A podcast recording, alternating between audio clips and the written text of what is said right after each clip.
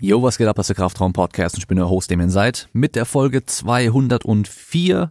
Auch wenn es heute gar keine normale Folge ist, aber es ist trotzdem die 204. Folge, die rauskommt, denn ich war zu Gast bei Jan und bei Happy im No More Bull Podcast und äh, ich durfte jetzt die Aufnahme von deren Podcast auch hier bei mir veröffentlichen und äh, da bin ich auch ganz froh drüber, weil ich sag's nämlich auch bei denen im Podcast, dass ich aktuell immer ein bisschen Schwierigkeiten habe mit äh, Gästen, welche Gäste ich einladen kann und Terminierung und so weiter. Deswegen war jetzt hier schon wieder ähm, zwei, drei Wochen, glaube ich, Funkstille, was den Podcast angeht. Aber ich bin natürlich immer noch mit dabei und es wird immer noch weiter neue Folgen geben, auch wenn sie aktuell ein bisschen unregelmäßiger sind als sonst. Ähm, und wir sprechen im Podcast über spezifisches Training, Transfer und ähm, das Set-Prinzip, also Specific Adaptions Post Demands, also diese spezifischen Anpassungen an die gegebene Belastung. Und ähm, in deren Podcast, im Normal Bull Podcast, ist es immer so, dass sie halt ein bestimmtes Paper, eine bestimmte Studie, ein Review oder sonst irgendwas haben, worüber sie dann sprechen, was dann im Mittelpunkt steht. Und hier war das eben ein, ein Paper, wo es darum ging, Transfer von Krafttrainingsübungen zu anderen Übungen und auch zu anderen Disziplinen, also zum Beispiel auch Krafttraining, Transfer zur Sprungleistung, zur Sprintleistung und auch dann der Unterschied zum Beispiel zwischen einbeinigem Training und beidbeinigem Training. Gibt es einen Transfer zwischen einbeinigem Training zu beidbeinigem und andersrum und so weiter. Und äh, darüber sprechen wir eigentlich im Detail und geben dann nochmal unsere eigenen Erfahrungen, unsere eigenen Spekulationen mit rein, weil ihr kennt es ja mittlerweile aus dem Podcast schon. In der Forschung haben wir immer ein bisschen das Problem, dass halt nicht genau das untersucht wird, was wir eigentlich in der Praxis wirklich machen und dass äh, die Untersuchungsprotokolle in der Regel halt so gemacht sind, dass man die Variablen möglichst getrennt untersuchen kann, was aber in der Realität ja auch niemand macht. Also niemand wird nur eine Übung für ein paar Monate trainieren, sondern wird immer ein gemischtes Training in der Regel auch machen. Also nicht nur einbeinig oder nicht nur beidbeinig oder nicht nur Sprünge oder nur Sprints oder nur Krafttraining, sondern immer irgendwie eine Mischung aus allem. Und äh, deswegen sind dann auch oftmals Resultate aus verschiedenen Studien nicht immer direkt 100% aussagekräftig auf das, was wir machen und wir können halt eben nur diese Ergebnisse interpretieren und schauen, warum das so sein könnte, was da jetzt rauskam und wie das dann für uns, was für uns eine Bedeutung haben kann für unser Training, was wir dann machen. Und äh, ja, ich will gar nicht viel mehr erzählen. Geht mal auf den Normal Bull Podcast, wenn ihr ihn noch nicht kennt und checkt mal aus. Sind auf jeden Fall auch immer gute Gäste dabei, gute Themen und äh, auf jeden Fall empfehlenswert auch anzuhören. Und damit wünsche ich euch dann auch viel Spaß mit der Folge.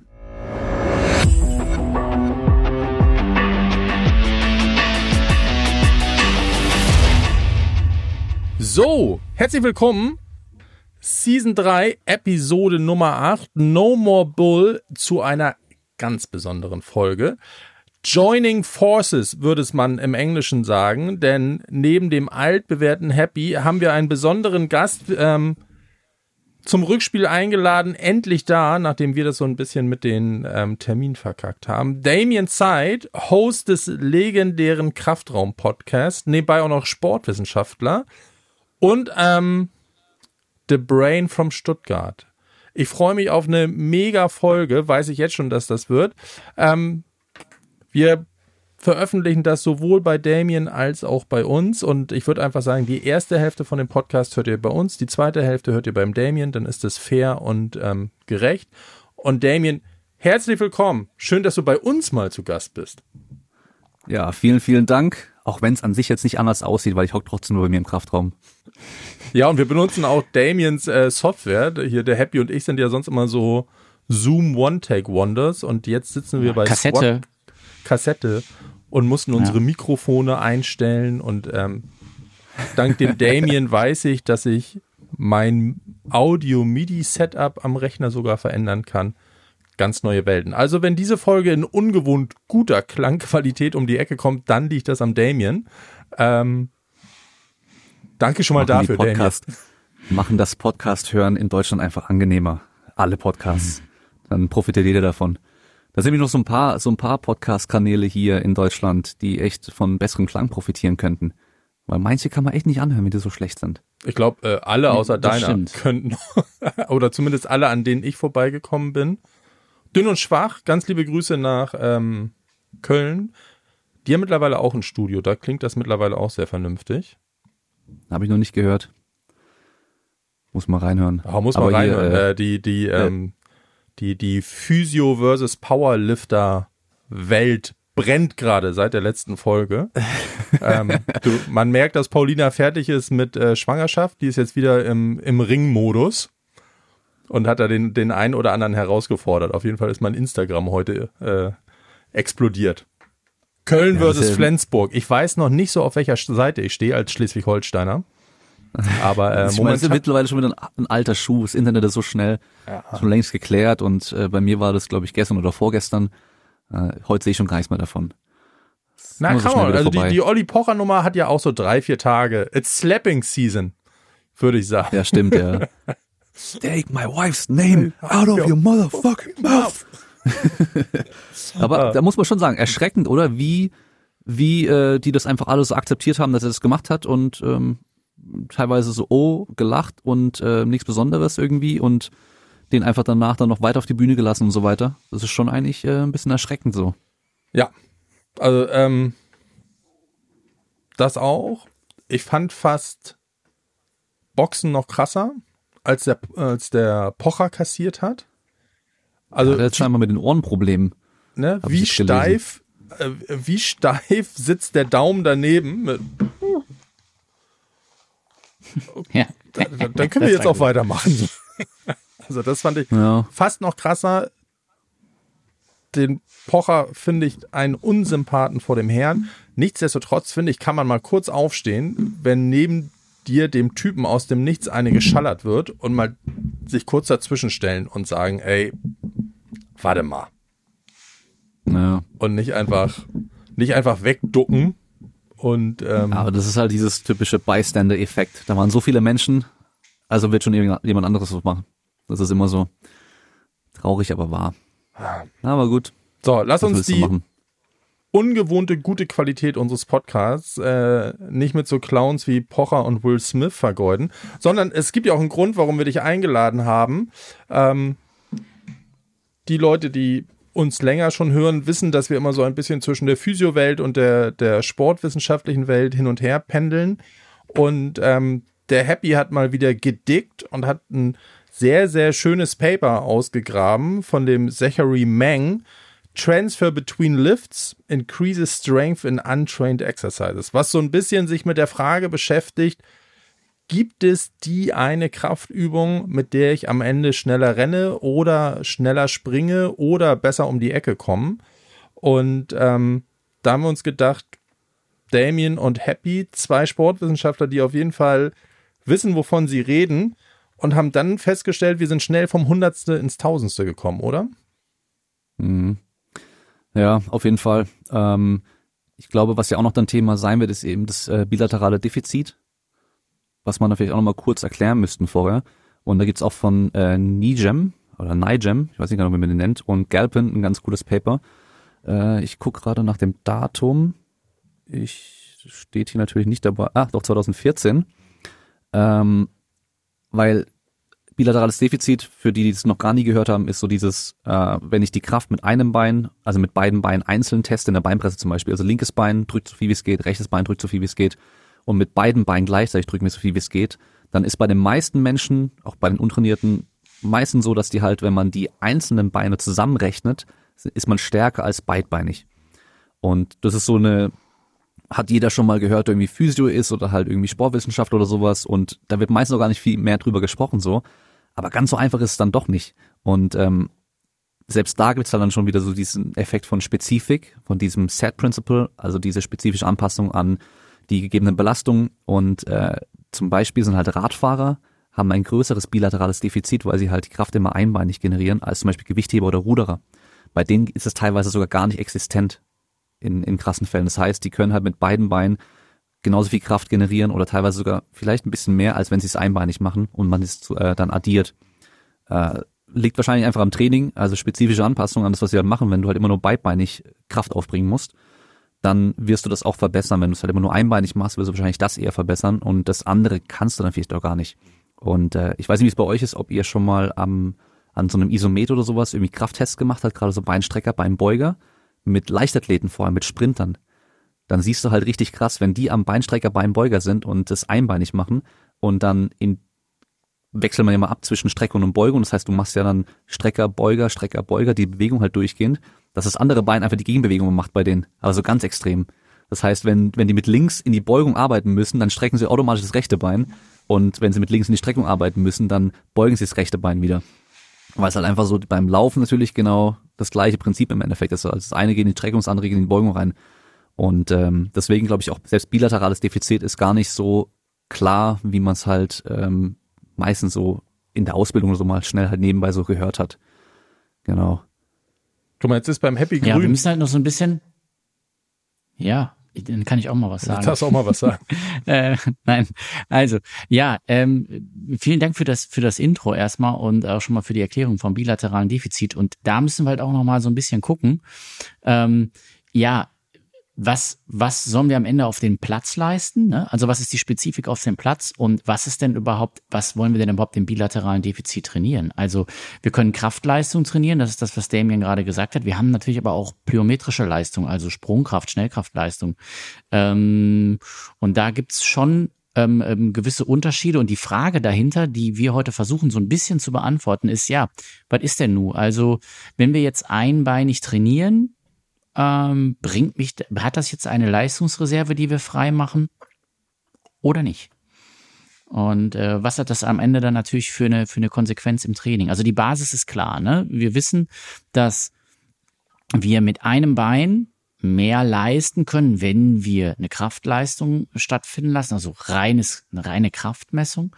Ähm, da gibt's auf jeden Fall ein Defizit. Das ist allerdings ein bisschen unterschiedlich von Sportart zu Sportart. Das mag in zum Beispiel in der Lateralität liegen. Also das bedeutet, dass der Radfahrer grundsätzlich einbeinig arbeitet. Es kann vielleicht allerdings auch ein bisschen daran liegen, dass der Gewichtheber natürlich vor allen Dingen sehr IK-lastig trainiert, also in der Lage ist, sehr gut seine IK-Leistungsfähigkeit auf einem Bein auszuhauen, ähm, generell rauszuhauen.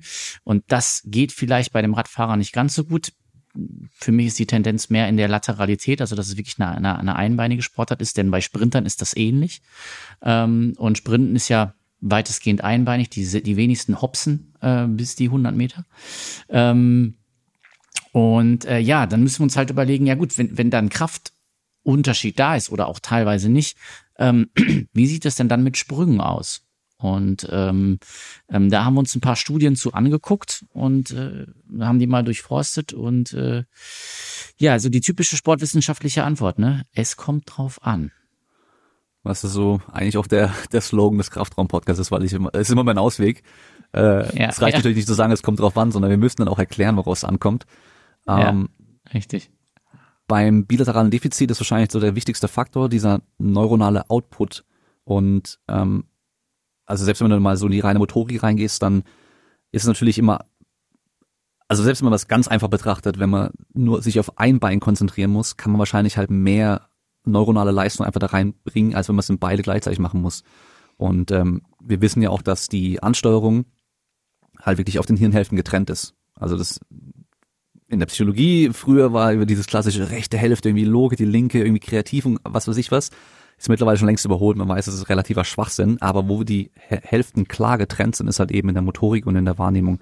Das heißt, rechte Gehirnhälfte innerwärts linke Bein, äh, linke Gehirnhälfte innerwärts rechte Bein. Und ähm, da geht wahrscheinlich halt vielleicht auch ein bisschen Leistung verloren, wenn man sowas halt nicht auch trainiert, dass man wirklich immer beidbeinig halt arbeitet. Und ähm, dann ist halt eben die Frage, genau, wenn wir jetzt mal nur von Transfer sprechen, weil das Paper heißt ja Transfer Between Lifts und ähm, da denke ich natürlich immer gleich mit meinem Powerlifting-Hintergrund, ja, im Kraftraum. Also wenn ich zum Beispiel Frontkniebeugen oder Kreuzheben oder Beinpresse mache, wie geht es dann auf meine Lower-Kniebeuge über? Und da diskutieren ja auch viele Powerlifter, gerade mit den Assistenzübungen und so weiter, immer sehr, sehr gerne. Und ich glaube, die verlieren sich da in Details, weil wenn man nur in diesem reinen Krafttrainingsbereich mit diesen Grundübungen schaut, ist es wahrscheinlich relativ easy, wie da Transfer stattfinden kann. Wo es aber wahrscheinlich deutlich komplexer und schwieriger wird, wirklich Transfer erstmal herzustellen und auch, oder auch zu sagen, haben wir da überhaupt einen Transfer, ist dann, wenn wir halt außerhalb vom Kraftraum uns bewegen und eben uns auf Sprung, Sprungleistung, Sprintleistung und irgendwelche anderen komplexen Bewegungen uns dann mal fokussieren, weil eine Frontkniebeuge und eine Lower-Kniebeuge ist einfach schon mal generell so ähnlich, dass wir da rein von dem Bewegungsmuster ausgehen können, da wird höchstwahrscheinlich ein Transfer stattfinden. Das ist so ähnlich, da sind die Unterschiede relativ gering. Wenn wir uns aber ähm, einen 100-Meter-Sprint angucken, dann müssen wir erstmal schon unterteilen zwischen halt die Startphase und auch die Höchst Höchstgeschwindigkeitsphase. Selbst da ist es schon mal ein großer Unterschied. Ähm, machen wir zum Beispiel ein Training, ähm, ein Sprungtraining mit mit ähm, Ausholbewegung, also ein Counter Movement Jump oder machen wir Squat Jumps und die werden sich sogar auch schon wieder unterschiedlich dann auf diesen 100 Meter Sprint transferieren, wenn überhaupt. Weil wir wissen halt, in der Startphase ist was ganz anderes gefragt wie in der Höchstgeschwindigkeitsphase. Und wenn wir dann eben gucken, okay, Frontkniebeuge oder, oder, oder Lowbar-Kniebeuge, es ist dann auch schon wieder das falsche Thema. Aber es geht gar nicht darum, ob dann eine Lowbar-Kniebeuge besser wäre oder eine, eine Highbar-Kniebeuge oder eine Frontkniebeuge. Oder was früher mal das Thema war, sind, äh, ist Kreuzheben besser für einen Sprinter oder ist äh, eine Kniebeuge besser für einen Sprinter? Sondern was wir dann eher gucken müssen, ist halt überhaupt allgemeines Krafttraining überhaupt sinnvoll für einen Sprinter? Können wir von einem normalen, klassischen Krafttraining überhaupt einen Transfer erwarten? Oder müssen wir eben spezifischer? Und jetzt ist mir die Frage, was ist da spezifischer? Und da kommen wir dann eigentlich auch schon in den Bereich so, okay, wie können wir überhaupt Transfer herstellen? Und da gibt es ja auch wieder verschiedene Theorien. Also wir haben einmal ähm, hier Wekoschansky und äh, Bondarchuk mit Dynamic Correspondence, dann haben wir aber auch Bosch, der dann eher diesen koordinativen Anspruch hat und äh, dann hast du noch Isorin, der das auch nochmal alles irgendwie so ein bisschen unterschieden hat zwischen ähm, rein koordinativ und rein äh, strukturell und dann ist eben die Frage, was kann man da machen und was kann da überhaupt funktionieren und äh, ich gucke gerade nochmal, wir haben da ein Paper von ähm, von Brearley und Bishop von äh, 2019, das heißt Transfer of Training, How Specific Should We Be und die gehen halt eben diese verschiedenen Konzepte erstmal durch und gucken, wie ist die Forschungslage in den Bereichen. Und da wird es relativ interessant, weil in allen Bereichen sieht es eigentlich so aus, es kommt erstmal halt drauf an, was in den Studien gemacht wurde. Und da kommt schon die größte Schwäche der Forschung, die wir einfach haben in dem Bereich ist, ähm, auch wenn wir später jetzt so uns einbeiniges Training und beidbeiniges Training gerade im Sprungbereich zum Beispiel angucken, ist, dass die Probanden halt oftmals, also gerade wenn wir uns einbeinige Plyometrics und beidbeinige Plyometrics angucken, dann haben wir richtig viele Studien mit äh, jugendlichen Fußballern. Ja. Die halt im Leben noch nie Krafttraining gemacht haben. Ja, jugendlich. Und die ist, halt sehr, sehr schwach sind. Ja, und jugendlich ist noch schön gesagt. Also Kinder, 10, 11, ja, ja äh, mit zwei Jahre Trainingserfahrung. Das waren so zwei, drei Studien da drin, ja. Und dann ist halt eben die Frage, weil wenn da zum Beispiel rauskommt, was in einigen Fällen auch passiert, dass einbeinige Sprünge, die für die besser waren als die beibeinigen Sprünge auf die Leistung dann, warum könnte das überhaupt sein? Ist es, weil einbeinige Sprünge einfach generell besser sind als beidbeinige für Fußballer? Oder liegt es vielleicht daran, dass wir bei den einbeinigen Sprüngen, wo ich dann gleich dran denke, da haben wir erstmal die Lasten oder die, die Kräfte, die wirken, sind erstmal höher, weil wir halt nur auf einem Bein landen als auf beiden Beinen. Und auch die Kraft, die wir entwickeln müssen, ist deutlich höher. Das heißt, die Geschwindigkeiten sind erstmal auch langsamer, die Bodenkontaktzeiten sind deutlich länger. Also wir gehen da theoretisch auf diesem Kraftgeschwindigkeitsprofil schon mehr Richtung Kraft und vielleicht halt eben auch dadurch einfach schon mehr in dem Bereich von allgemeines Krafttraining kannst du natürlich nicht nennen, aber wir sind halt eher in dem Bereich, wo wir sagen, okay, dann können die vielleicht dadurch auch sogar ein bisschen Kraft aufbauen, was in deren Fall wahrscheinlich halt eine gute Grundlage erstmal ist. Und wir wissen es ja auch, also so generell allgemeines Krafttraining ist meistens halt für totale Anfänger sehr gut als Grundlage. Also einfach um halt, das wissen wir auch aus der Forschung wieder, wir wissen, dass zum Beispiel stärkere Athleten besser von so Power-Training, Schnelligkeitstraining und Plyometrics, also mehr davon profitieren als schwache Athleten oder untrainierte Athleten. Auch wenn das Training trotzdem noch einen Effekt hat bei den Schwächeren, aber halt eben sehr starke Athleten, die sowas noch nie trainiert haben, profitieren deutlich mehr davon als eben schwächere Athleten. Und da kommt bei mir eben die Frage auf, woran könnte es liegen, dass halt die Fußballer, wenn sie halt einbeinige Sprünge machen, die diese ganzen Kinder oder Jugendlichen, dann vielleicht halt eben besser im Antritt zum Beispiel werden oder auch bei Richtungswechseln, liegt es eben an den höheren Kräften, die halt auf diesem Einbeinen wirken, als wenn sie es beidbeinig machen. Weil sie halt dann erstmal mit diesen höheren Kräften, die wahrscheinlich auch in dem Sport dann auch äh, wirken, halt besser umgehen können. Also sind die wahrscheinlich dann halt eher an der Sportart dran, als wenn sie halt beidbeinig Sprünge machen und die Kräfte einfach nicht hoch genug sind vielleicht. Ähm, das sehe ich genauso. Also tatsächlich, ich würde genau das sagen, dass du einfach, ähm, wenn es um, um Richtungswechsel geht, wenn es um ähm, Laufen geht oder vor allen Dingen der Antritt, da sind sehr hohe maximale Kräfte gefordert. Und das unilateral. Ja. Und ähm, das kannst du halt beidbeinig, kriegst du das so nicht hin. Man kann, man könnte jetzt ähm, sich überlegen, wie sieht das aus, wenn du so Multiple Hops machst, vielleicht, ähm, oder vielleicht bei Drop Jumps, wo du ähm, aus größeren Höhen ähm, fällst. Ähm, da könnte ich mir noch vorstellen, das irgendwie zu simulieren. Aber dann hast du das Problem, dass der Oberkörper dann irgendwann anfängt zu kollabieren. Also du hast halt ähm, ähm, eine schöne, ein schönes Verhältnis von maximaler Kraft, die du dann wirklich aus der Arbeitsmuskulatur rausholen musst. Und das ist dann auf einem Bein mit im Vergleich zu relativ wenig Belastung für den, für den Rest, also für den Rumpf. Ähm, und ich glaube, dass das dann tatsächlich der Vorteil ist. Also genauso wie du sagst, ähm, man ist sehr gut in der Lage, ähm, einen höheren Power-Output ähm, dann unilateral rauszuhauen, als wenn du das mit beiden Beinen machst, weil da häufig dann der Flaschenhals ähm, wenn du es wenn du's zu Ende denkst und sagst, okay, wir wollen höheren Power-Output haben auf, auf der Extremität, ja, dann müssen wir Drop-Jumps machen ähm, und die müssen aus einer höheren Höhe kommen und dann macht das der Rest des Systems das einfach nicht mit. Und deswegen glaube ich, dass das genau eben die Erklärung dafür ist. Und dann auch äh, vor allen Dingen im Bereich der, der Richtungswechsel dann auch mal nochmal einschlägt. Wobei man da immer gucken muss, mhm. das ist auch schwierig in den, in, den, in den Studien.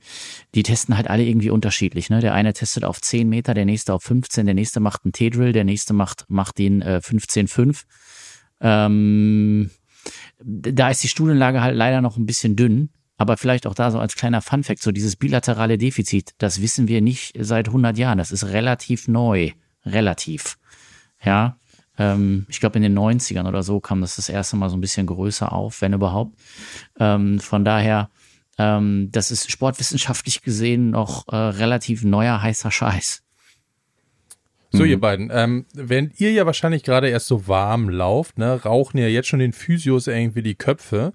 Und äh, wir versuchen das nochmal so ein bisschen, bisschen einzuzäunen.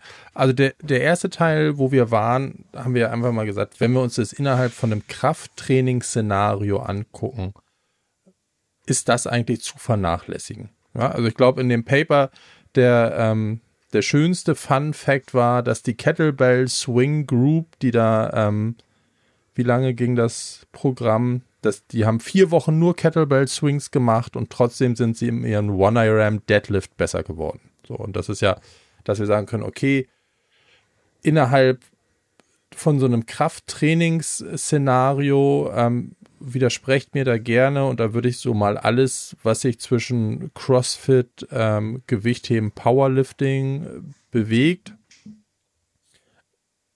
ist diese, ist diese Frage nach dem ein Accessory. Ist es wichtig, dass ich dann mein, mein ähm, Bulgarian Split Squad Rear Foot Elevated oder Front Foot Elevated macht, dass die so ein bisschen zu vernachlässigen ist. Weil wir einfach aufgrund der Ähnlichkeit der, ähm, der Bewegung vielerlei Überträge haben. Ja, könnte man das so sagen, stehen lassen? Ähm, ja das mit diesem, mit diesem Fun Fact mit dem, mit dem Kettlebell äh, und dem Kreuzheben verbessern. Wenn man da dann reinschaut und halt sieht, was für Leistung, also was für Kraftleistung die dann nur haben, dann sind die halt auf einem relativ schlechten Niveau, was das Kreuzheben angeht. Und da kann man natürlich noch erwarten, okay, der kann halt machen, also kann er fast machen, was er will. Und wenn du halt einen komplett untrainierten, eine komplett untrainierte, unfitte Person nimmst, du kannst die halt Fahrrad fahren lassen und die wird trotzdem ihre Kniebeuge dadurch verbessern, ähm, die ersten paar Male so und wird ein bisschen mehr in der Kniebeuge schaffen. Aber irgendwann reicht das natürlich auch nicht mehr und da kann man, das kann man sich auch ganz gut wie so eine, wie so eine Pyramide vielleicht vorstellen oder andersrum halt ein Trichter. Und wenn du halt komplett untrainiert bist, bist du ganz, ganz unten an der Pyramide und hast ein ganz, ganz breit gefächertes Arsenal an Methoden, die du nutzen kannst, um halt besser zu werden erstmal. Und, und dann geht's halt, kommst du weiter nach oben und dann spitzt es immer mehr zu. Wenn du am Schluss irgendwann mal ganz, ganz, ganz oben an der Spitze bist und dann bist du halt in so einem Bereich, da kommen die meisten, auch die jetzt hier zuhören, kommen da auch gar nie hin. Das heißt, die brauchen sich da auch gar nicht so extrem verrückt zu machen, eben wegen dieser einen perfekten Übung, um halt noch die kleine Schwäche hier auszubessern oder sowas. Aber dann kommst du halt in so einen Bereich, wo du halt ganz, ganz genau die richtigen Sachen machen musst, um dich dann in einem ganz bestimmten Bereich nochmal zu verbessern. Also ähm, nehmen wir halt mal einen Top-Sprinter. Und ähm, ein Top-Sprinter ist in der Regel sehr, sehr stark. Der ist in der Regel schon sehr, sehr, sehr stark. Und der braucht dann am Schluss noch eine ganz, ganz bestimmte Art von Kraft vielleicht oder eine ganz bestimmte Art von Schnelligkeit oder eine ganz bestimmte Art von einer ähm, strukturellen Anpassung, sei es Sehnengewebe oder sonst irgendwas oder Faszikellänge der, der Muskel oder sowas. Ähm, und die muss er halt durch eine ganz bestimmte Trainingsmethode. Und es geht meist gar nicht um die Übung, es geht ja um die Trainingsmethoden. Und äh, da verlieren sich, glaube ich, auch wieder voll viele. Die gucken immer nach einer Übung, aber gucken gar nicht nach welcher, mit welcher Methode sie trainieren. Also Sehr welche Wiederholungszahl haben, welche Belastung haben wir, welche Belastungsdauer und so weiter haben wir. Die sind viel, viel wichtiger meistens als die Übung. Ähm, weil du kannst halt einen Powerlifter von mir aus nehmen und lässt den halt komplett die Wettkampfübung machen, wie er, sie- wie er sie halt auch im Wettkampf macht, aber lässt ihn immer auf 20 Wiederholungen trainieren. Ähm, das heißt, er macht halt die perfekten Übungen, aber macht halt das falsche Training dafür. Und nimmst aber einen anderen Powerlifter, den lässt du von mir aus mit der Safety Squat Bar Kniebeugen und lässt ihn von mir aus Engbankdrücken machen und äh, mit der Trap Bar Kreuzheben, aber machst halt ein spezifisches Powerlifting-Training mit wenig Wiederholung oder halt auch mit sinkendem Umfang und steigender Intensität- und so weiter. Und wird beim Wettkampf wird er wahrscheinlich besser abschneiden können als der andere. Ähm, und da ist eben auch, was zum Beispiel Bosch dann sagt, wenn es um Transfer geht, ein ganz, ganz wichtiger Faktor ähm, ist Intention. Und ähm, das ist halt eben auch so ein Punkt, ähm, dem, dem merkst du selbst, wenn du länger mal zum Beispiel äh, im Kraftraum nicht ganz so schwer Kniebeugen oder Kreuzheben gemacht hast. Kniebeugen ist eigentlich das beste Beispiel. Und dann auf einmal fängst du wieder an, richtig schwere Gewichte zu nehmen, wo du wenig Wiederholung schaffst. Dann ist es oftmals gar nicht das Ding, dass du von der Kraft her vielleicht gar nicht mehr hochkommen würdest, aber das Gefühl, dass dein Kopf platzt und dass du zusammengepresst wirst, zusammengedrückt wirst. Also das, das ist dann das Ungewohnte und ähm, dann halt eben in dem richtigen Moment dann Vollgas zu geben. Also die Intention dahinter, die muss halt auch da sein. Und wenn du bei einer äh, reinem Krafttraining halt bei einer Übung genauso dann versuchen kannst, maximal kraftvoll aufzustehen, dann kann halt eben eine Frontkniebeuge auch passend für einen, für einen Powerlifter sein. Und ähm, dann kann halt eben irgendwie ein unspezifischer Sprung vielleicht für, für irgendeinen Sportler trotzdem auch äh, passend sein, weil er halt trotzdem maximal einfach hochspringt und halt diese, diese Triple Extension hat und halt einfach ähm, die Intention dahinter halt die gleiche ist, wie die, die er in der Sportart später dann auch braucht. Auch wenn die Bewegung vielleicht minimal anders ist. Ja, oder auch teilweise komplett anders. Und ähm, da kann halt eben bei einem Anfänger ein Kettlebell-Swing mit einer 8 Kilo Kettlebell halt ausreichen sein, dass im Kreuzheben schwerer wird, weil er halt maximal kraftvoll und explosiv die Hüfte halt streckt. Und das Bewegungsmuster vielleicht irgendwo einigermaßen ähnlich von außen aussieht. A- artverwandt war. Ne? Ja, um, um das Ja. vielleicht nochmal der, der Vollständigkeit halber, also der, der durchschnittliche One-RAM war Ich glaub, 165. nach dem Training, nach dem Genau, Training also- 170, glaube ich. Genau, ne? also von Oder? 165 zu 173 wurde das gesteigert. Ähm, genau. Pounds oder Kilo? Kilo. Kilo Hm, gut. Kilo. Pa- Also Pounds wäre noch schlimmer gewesen. Ähm, mhm. mit Genau, erwachsenen Männern. Ja, ich glaube, es waren. Ach nee, meine Fußballer heben gar nicht so viel. Meine Zweitliga-Handballer Ja. vielleicht. Ja, aber wenn da halt dann steht, die haben, glaube ich, was waren es, zwei Jahre irgendwie Erfahrung mindestens oder mindestens ein Ja. Jahr davor schon regelmäßig trainiert und so weiter. Das sind halt, wenn jetzt ein Powerlifter zuhört, das sind halt Zahlen, der denkt halt, ja, also Das ist Warm-up. so das, ja, das machst du halt schnell. Wenn du, wenn du das, wenn du es drauf anlegst, dann kriegst du diese Zahlen relativ schnell halt oftmals hin. Ja, Aber Also im das würde mich da noch zu der zweiten Frage bringen, weil ich das Bild von der Pyramide eigentlich sehr schön fand. Ähm, ne, dass du unten so eine sehr breite Basis hast, wo du einfach ganz viel von deinen Newbie oder Rookie Gains, wie auch immer du sie da benennen möchtest, profitierst. Wo würdest du denn den Cut-off machen oder was wären für dich Merkmale, an denen du sehen könntest, okay, jetzt habe ich hier einen Athleten oder eine Athletin, wo es spezifischer werden muss. Also wo dann plötzlich die Auswahl der Methode, ähm, Periodisierung, wie lange lasse ich das laufen, ähm, wann habe ich, wann habe ich meine gesenkte Woche, wo fängt sowas plötzlich an? Was wären da für dich Parameter, wo du sagen würdest, okay, jetzt hast du ein Niveau erreicht, wo wir ähm, sauberer oder, oder ähm, spezifischer arbeiten müssen? das ist natürlich äh, richtig schwer zu beantworten. Ähm, ich meine, man könnte natürlich so diesen Marker wieder nehmen aus der Forschung, den man oftmals auch hat mit diesem zweifachen Körpergewicht Kniebeuge zum Beispiel. Aber wir haben halt auch Topsportler, die das halt gar nicht können und trotzdem halt Topsportler in ihrer Sportart sind. Das heißt, das nur in so einer Leistung festzumachen, ist natürlich auch wieder schwer. Ähm, ein Ansatz wäre zum Beispiel, dass man so, vielleicht nennt man es mal, integratives Testen macht. Also wenn du, wenn du zum Beispiel eh so ein paar Markerübungen für dich hast, wo du weißt, die sind sehr, sehr wichtig für, für meine Sportart jetzt. Ich nehme jetzt mal ein Beispiel, ähm, Nico Kappel, Kugelstoßer, den ich trainiere. Ähm, das machen wir jetzt mit ihm seit einigen Monaten, dass wir jedes Training macht er am Anfang drei Counter-Movement-Jumps, weil die sind da ist kein, so gut wie keine Technik dabei. Das heißt, er springt einfach maximal. Er kann das auch. Das heißt, der Sprung ist an sich immer der gleiche. Er springt einfach so hoch, wie er kann, dreimal. Wir messen das und äh, können dann halt anhand von diesem Sprung schon mal so den Verlauf, so vielleicht so mal allgemein sehen, wie schnell und explosiv ist er gerade. Und dann noch eben spezifisch fürs Kugelstoßen auch wieder was, wo eine Übung, wo die Technik halt eben nicht reinspielen soll, weil Kugelstoßen ist technisch anspruchsvoll. Also wenn er halt seine Wettkampftechnik nehmen würde, die schwankt halt, die variiert von, von Tag zu Tag und auch von Versuch zu Versuch. Das heißt, wir nehmen wieder einfach nur stumpf irgendwie draufprügeln auf die Kugel, einfach einen Standstoß. Er steht da in seiner, in seiner äh, Abwurfstellung, also so eine Schrittstellung und stößt die Kugel halt so weit wie er kann. Und wenn du halt dann das beobachten kannst, einfach von Einheit zu Einheit oder über, natürlich nicht nur von Einheit zu Einheit am besten, sondern eben über Wochen hinweg, dass du Trends beobachten kannst. Und äh, du jetzt halt noch siehst, okay, es geht immer noch weiter nach oben. Dann können wir mit dem Training, das wir aktuell machen, wahrscheinlich einfach weitermachen, weil es scheint zu funktionieren. Die, die, ähm, ich nenne es mal Athletik, die er braucht, um in seiner Sportart erfolgreich zu sein, die wird gerade besser. Also er kann höher springen. Wir wissen, die Sprunghöhe korreliert relativ gut mit der Kugelstoßweite und wir wissen auch natürlich, dass der Standstoß mit dem mit dem Wettkampfstoß auch hoch korreliert. Und äh, da ist der Bondarchuk, war ja da ganz verrückt unterwegs. Der hat sich da ja äh, hunderte Korrelationen ähm, angeschaut ähm, und halt eben, um rauszufinden, wie seine Diskuswerfer eben halt, worauf es wirklich am Schluss ankommt, was muss im Training besser werden, damit die halt am Schluss weiter stoßen können. Und dann ist immer die Frage, ist es Korrelation oder Kausalität? Und das ist immer sehr, sehr schwer rauszufinden. Oder wahrscheinlich kann man es gar nicht rausfinden. Aber wenn du halt siehst, okay, das stagniert auf einmal alles. Er wird im Kraftraum wieder, wieder, wieder stärker. Also er, er kann mehr Bank drücken und er, er schafft mehr in der Kniebeuge, aber diese Leistungen werden nicht besser.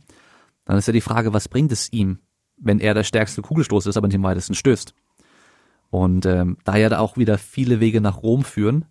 Ähm, das heißt, es gibt halt Sprinter zum Beispiel, die sind super, super stark. Das klassische Beispiel damals mit Charlie Francis als Coach war ja, dass Ben Johnson ein sehr, sehr starker Sprinter war. Und dass zum Beispiel Carl Lewis, sein größter Konkurrent, war überhaupt nicht stark. Aber der war halt einfach so diese schnelle Reaktive hatte er. Und die sind aber beide sehr, sehr schnell gelaufen und beide ähnlich schnell gelaufen, aber halt durch unterschiedliche Herangehensweisen. Ähm, das heißt aber nicht, dass Ben Johnson vielleicht hätte schneller rennen können, wenn er getrainiert hätte wie Carl Lewis oder andersrum. Das weiß man halt nicht aber viele Wege führen nach Rom. Und ähm, deswegen denke ich halt, wenn du merkst, dass im Training diese, diese, diese Markerleistung, die du für dich rausgesucht hast, wenn da sich nichts mehr tut, dann musst du überlegen, okay, was kann ich jetzt, oder dann weißt du vielleicht auch, welche Trainingsmethoden oder welche Anpassung brauche ich, damit ich da eben noch mehr rausholen kann. Und dann ist aber auch die Frage, liegt es vielleicht gerade am hohen Trainingsumfang? Dafür benutzen wir diese Übung nämlich auch. Also wenn ich zum Beispiel weiß, okay, wir haben jetzt einfach Trainingslager und hohen Trainingsumfang, hohe Trainingsintensität, dann weiß ich vielleicht auch, okay, ich kann jetzt in Kauf nehmen, dass diese Leistung vielleicht gerade runtergehen. Das liegt vielleicht auch daran. Und wenn ich das halt eben alles so beobachten kann, kann ich mir überlegen, okay, von hier aus muss ich vielleicht ein bisschen spezifischer werden. Und ähm, ja, also es ist halt immer schwer zu sagen sonst, ja. Also es gibt wahrscheinlich ähm, Leute, die können ihr Leben lang relativ unspezifisch trainieren und werden trotzdem irgendwie krass in ihrer Sportart. Es gibt Leute, die machen ja gar kein Training außerhalb ihrer Sportart und sind trotzdem die krassesten der Welt. Äh, das ist ja nochmal so ein, so ein Faktor, der uns halt voll rein scheißt als Athletiktrainer oder Sportwissenschaftler oder Physis auch, dass wir uns eigentlich gar nicht so wichtig nehmen dürften, weil halt teilweise Weltspitzenleistungen komplett mit dem falschen Training oder ohne Training gemacht werden oder trotz des schlechten Trainings gemacht werden. Ähm, es ist halt immer schwer zu sagen, ab wann musst du jetzt spezieller werden oder nicht. Und ähm, andersrum denke ich aber auch, sieht man gerade auf Instagram oftmals oder auf, aus verschiedenen Camps, ähm, Leute, die halt von Anfang an extrem spezifisch arbeiten, die dann mit Sprintern zum Beispiel nur solche Doppelaufsteiger machen und solche Sachen, ähm, aber halt nicht einmal irgendwie eine, eine normale Kniebeuge zum Beispiel. Und da muss man dann auch wieder überlegen, okay, was ist einfach dein Ansatz? Und ich bin auf jeden Fall eher bei diesem Ansatz, dass wir allgemein trainieren, dass wir die grundlegenden, äh, also strukturell trainieren, dass wir halt grundlegende muskuläre Eigenschaften verbessern, dass wir Ansteuerung und so weiter verbessern aber dass wir aufpassen müssen, halt eben nicht zu arg in diese Muster zu verfallen. Es muss genau aussehen wie die Sportart. Weil da kannst du natürlich gucken, okay, was passiert im Muskel? Also rein diese intramuskuläre Koordination. Und da kann man auf jeden Fall Spezifik herstellen. Und wenn du dann halt eben siehst, dass zum Beispiel der Fußballer, der seinen Schuss ver verbessern möchte, ähm, jetzt mit hohem Widerstand die Schussbewegung macht, mit einem Kabelzug zum Beispiel, dass dann intramuskulär was ganz, ganz anderes passiert und so weit entfernt ist von dem, was er in der Sportart macht, dann trainiert er auch nicht mehr spezifisch. Aber wenn der halt zum Beispiel durch, keine Ahnung, nehmen wir so zum Beispiel sogar solche, solche Hocksprünge, ja, das in der, in der Luft, hoch, also hochspringen und dann Knie noch schnell hochziehen oder sowas oder irgendwas anderes, wo er halt die, die Beine schnell hochziehen muss oder sowas. Das ist halt intramuskulär vielleicht da was ähnliches passiert oder vielleicht sogar das gleiche passiert mit einer ähnlichen Geschwindigkeit. Dann wird ihm das wahrscheinlich mehr bringen als halt eben diesen Schuss mit Widerstand, der aber super langsam ist und die, die Frequenzierung, die, ähm, äh, also halt die, die Geschwindigkeiten einfach komplett anders sind und äh, die Muskellängen vielleicht auch anders sind und so weiter. Also dass da, da muss man einfach aufpassen, was ist wirklich spezifisch und was nicht. Ja, jetzt habe ich den Happy gerade gerade wild nicken sehen, als du ähm, integratives Testen gesagt hast. Happy, findest du gut? Ah, finde ich total toll. Äh, ich würde es sportartspezifische Benchmarks nennen. Das wäre mein, mein schlaues Wort für sowas. Ähm, und wenn, wenn du in diesen Benchmarks merkst, dass da geht's nicht weiter, dann musst du dir was anderes für dein Training überlegen. Denn ähm, darauf, so wie Damien schon gesagt hat, darauf kommt's an. Ne? Was bringt dir das? Äh, niemand, der Kugelstoßer kriegt keinen Preis dafür, dass der 250 Kilo beugt. Der kriegt einen Preis dafür, dass er die Kugel weiter stößt als alle anderen. Ähm, und in dem Moment muss eine sportartspezifische Benchmarks, die musst du regelmäßig in dein Training integrieren. Das ist dieser Regelkreis, von dem wir auch schon ein paar Mal gesprochen haben. Also immer wieder dein, dein Training hinterfragen, immer wieder testen, testen, testen. Was jetzt nicht bedeutet, dass du immer andauern und nur testen, weil durch die Tests wird der, wird der Athlet nicht besser. Aber die geben dir einen Aufschluss, wie du dein, wie du die Trainingssteuerung veränderst. Und da möchte ich noch mal ganz kurz was sagen zu dem, was, was Damien auch vorher gesagt hat. Das finde ich ganz, ganz wichtig für die Leute, die jetzt nicht mit absoluten Elite-Athleten trainieren. Ja, und der Meinung sind, ah, also, ah, du machst jetzt hier die Übung. Nee, das ist, ah, nee, da, also da habe ich aber gesehen, das läuft also der Ronaldo oder äh, der und der und äh, Ben Johnson oder so, die haben so und so trainiert. Also die meisten Leute, die die meisten von uns trainieren, die werden mit den Basics sehr, sehr gut. Und mit den Basics sind viele Leute groß und stark geworden und sehr gut geworden. Dann kommen noch, dann kommen noch die Einhörner dazu, die nichts machen. Ähm, da sag, da halt ich so ein bisschen gegen und sag, ja, das, das, das gibt es, keine Frage. Ähm, und das, ich nenne das, das sind immer so Mario Basler-Typen, ne? Also ähm, so ganz speziell die sagen, ja, ich mache das so und so und ich habe mein Leben lang nie und äh, das und jenes und das geht auch alles ohne. Ja, aber die Leute, die mit einem vernünftigen Athletiktraining, mit einem vernünftigen ähm, Krafttraining im Hintergrund arbeiten, die siehst du mit einer etwas höheren Dichte in der Leistungsspitze. Ne? Also ähm, da ist schon ein bisschen was dran dass das ist. Also man, man, ne, klar, man, man sollte sich nicht so hochhängen, ne, so wie du das schon gesagt hast, Damien, aber trotzdem ist es schon so, dass die Wahrscheinlichkeit dafür, wenn man ein, ein ordentliches Training macht, dass es dann, dass es dann gut oder besser wird, ist schon, ist schon gegeben. Und da rate ich den Leuten bei den, auch da bei den Methoden zu bleiben, bei den Basics zu bleiben, sich erstmal, erstmal gut mit den Basics auseinanderzusetzen. Bevor ich, so wie, so wie Jan gesagt hat, bevor ich mir Gedanken mache, ob ich jetzt den vorderen oder den hinteren Fuß hochhebe bei einem Split Squat, ähm, sollte ich mir Gedanken machen, ähm, ob ich in den passigen, pass, äh, passenden Belastungsnormativen bin. Und wenn, solange das nicht stimmt, brauche ich über den Rest gar keine Gedanken machen. Ähm, mal ne, ganz davon ab, dass ein Großteil der Athleten mit so gut wie jeder Kraftübung in irgendeiner Form ein bisschen besser wird. Und je spezifischer man wird, je, je, je höher man kommt im Level, desto feiner muss man das Ganze, äh, muss man das Ganze austrainieren. Ja. Aber jetzt, jetzt hat der Damien ja relativ souverän beantwortet, äh, wie man das mit einem Individualsportler oder Sportlerin macht. Wie wäre denn dein Vorschlag fürs, fürs Mannschaftssetting? Ich würde gerne noch ganz kurz was sagen. Und Alles zwar, klar. weil es geht jetzt zwar um, um Spezifik und Transfer und ähm, wir wollen ja an, an sich eigentlich immer so maximal spezifisch trainieren für einen Sportler, weil das ja am Schluss auch das Ziel ist. Was man aber nicht vergessen darf, was ganz, ganz wichtig ist, dass einfach nur reines, normales Krafttraining wichtig ist, weil wir wissen einfach, dass stärkere Sportler sich deutlich weniger verletzen. Also wir können die, ähm, gibt es mittlerweile auch genug Meta-Analysen, Reviews dazu, da, ähm, ich glaube sogar auf ein Drittel reduziert werden können äh, Sportverletzungen oder waren es 50 Prozent und Überlastungserscheinungen auf ein Drittel reduziert werden. Ja, einfach nur durch Krafttraining. Und da wurde einfach nur in den meisten Studien auch allgemeines Krafttraining gemacht und deswegen Das dürfen wir auf jeden Fall nicht vernachlässigen. Und ähm, also für alle, die jetzt halt zuhören, die jetzt denken, okay, ich möchte jetzt mal maximal spezifisch trainieren und so weiter, dass man halt eben das, die, die Basics wirklich nicht vernachlässigt. Die Basics sollten immer irgendwo drin bleiben und äh, der Schwerpunkt verschiebt sich halt mit der Zeit, äh, mit der Zeit der Trainingserfahrung und auch mit der in der Periodisierung vielleicht zum Wettkampf hin. Weniger die Basics, mehr spezifisches Zeug und so weiter, aber das bleibt ja alles irgendwo auch mit drin und äh, ist auch wichtig und das darf man echt nicht vergessen so. Und wir machen eine kurze Unterbrechung, weil der Podcast ist für dich kostenlos, für mich leider aber nicht. Und deswegen gibt's ja auch ein paar Möglichkeiten, um den Podcast zu unterstützen oder auch mich direkt zu unterstützen. Natürlich könnt ihr einmal gerne wie immer die Folge teilen, einfach bei Instagram einen Screenshot, mich markieren at Damien seid und ich teile das gerne auch nochmal. Ihr könnt dann bei Apple Podcasts auch eine Bewertung abgeben und eine Rezension schreiben. Bei Spotify kann man auch bewerten mittlerweile. Oder auch bei den ganzen Plattformen, die ihr zum Anhören auch nutzt oder bei den ganzen Apps, kann man das auch machen. Auch wenn ich es vielleicht nicht sehen werde, vielleicht wird jemand anderes die Folge sehen oder den Podcast sehen und sehen, okay, hier sind ein paar coole Bewertungen. Das Ding scheint gut zu sein, da höre ich mal rein. Und natürlich auch gerne die Folge oder den Podcast generell einem Freund, einer Freundin, Mama, Papa, Oma, dem Hund, äh, Mitspielern, Mitsportlern und so weiter einfach mal empfehlen. Und äh, dann habt ihr wie immer noch die Möglichkeit, mit dem Code Kraftraum in ein paar verschiedenen Online-Shops einzukaufen und zu sparen dabei. Das heißt, ihr tut mir was Gutes und ihr tut eurem Geldbeutel noch was Gutes. Und als allererstes, wie immer, bei esn.com könnt ihr auf Supplements mindestens 10% sparen plus die Wochenaktion. Das heißt, den besten Rabatt habt ihr immer mit dem Code Kraftraum.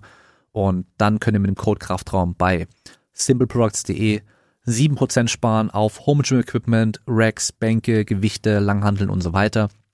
Und endlich ist der neue Beinstrecker Beinbeuger da mit verstellbarem Fußteil. Ich habe euch ja schon echt, also jeder, der mich da gefragt hat wegen dem Beinstrecker Beinbeuger, den ich habe, ob ich den gut finde und so weiter, habe ich immer hingehalten und gesagt, ja, warte mal ab, da kommt bald ein neues Modell ähm, durch die Pandemie und die aktuelle Lage und so weiter, äh, ist es leider natürlich so, dass halt die Lieferung, die Fracht von China nach Deutschland immer noch extrem, extrem unzuverlässig ist und extrem lange dauert. Deswegen hat es jetzt so lange gedauert, bis es jetzt da ist. Aber auf mein Feedback hin wurde dieses Ding überarbeitet und jetzt ist es eben verfügbar. Das heißt, wer einen Beinstrecker Beinbeuger haben möchte, kann da mal reingucken bei simpleproducts.de.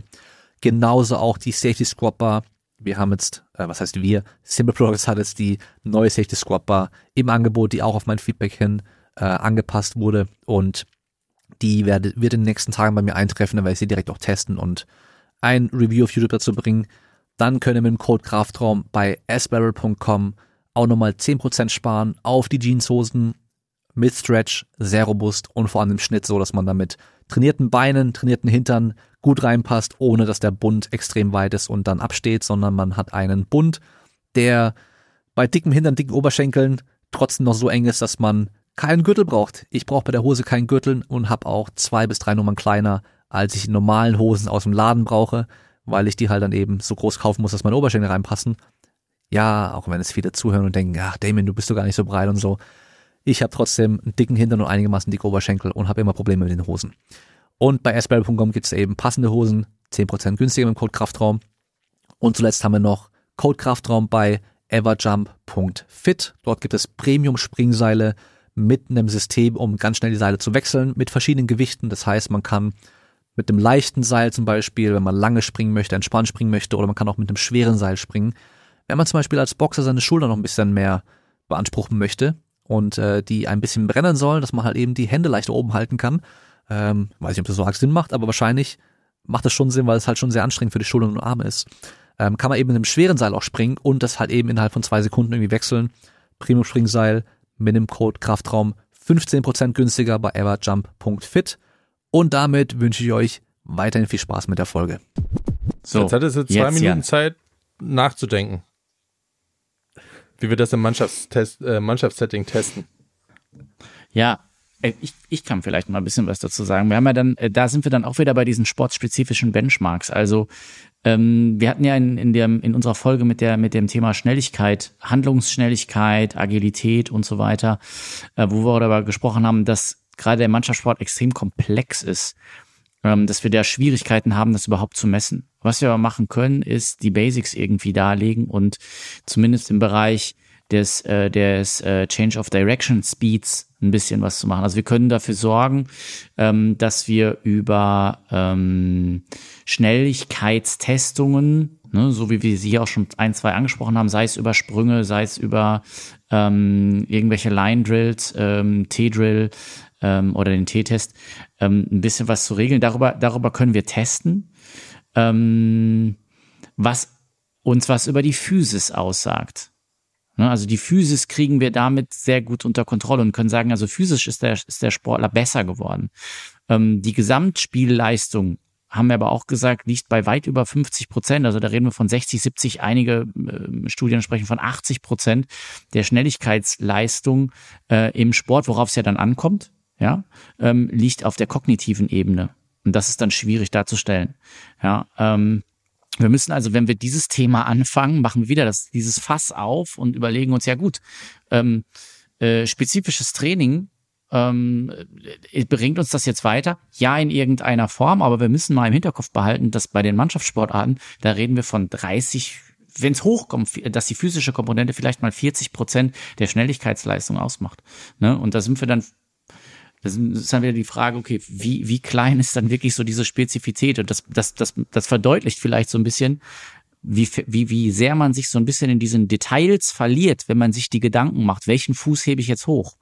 Ne? Also das ist so minimal wenig in der Gesamtleistung beim Mannschaftssetting, dass man sagen kann, ja, mach die Basics, das wird schon ganz gut und das hilft vor allen Dingen auch im, im Sinne der Verletzungsprävention und damit hat man den größten Teil gegeben, bevor man sich bevor man da zu stark ins Zweifeln kommt und sagt, ja, ich mache jetzt hier das und ich wechsle nächste Woche mache ich doch wieder das und ich habe hier gesehen, nee, mach die Basics, belastende, passende Belastungsnormative und dann, dann passt das. Und von den Testungen her, so wie ich gerade gesagt habe, haben wir leider nur die Möglichkeit, ähm, diese mehr oder weniger Mannschaftssport unspezifischen Change of Direction Speed Testungen zu machen. Agilität ist schwierig mhm. zu testen. Aber dazu hört euch nochmal unsere alte Folge an, da haben wir das so ein bisschen aufgedröselt. Ja.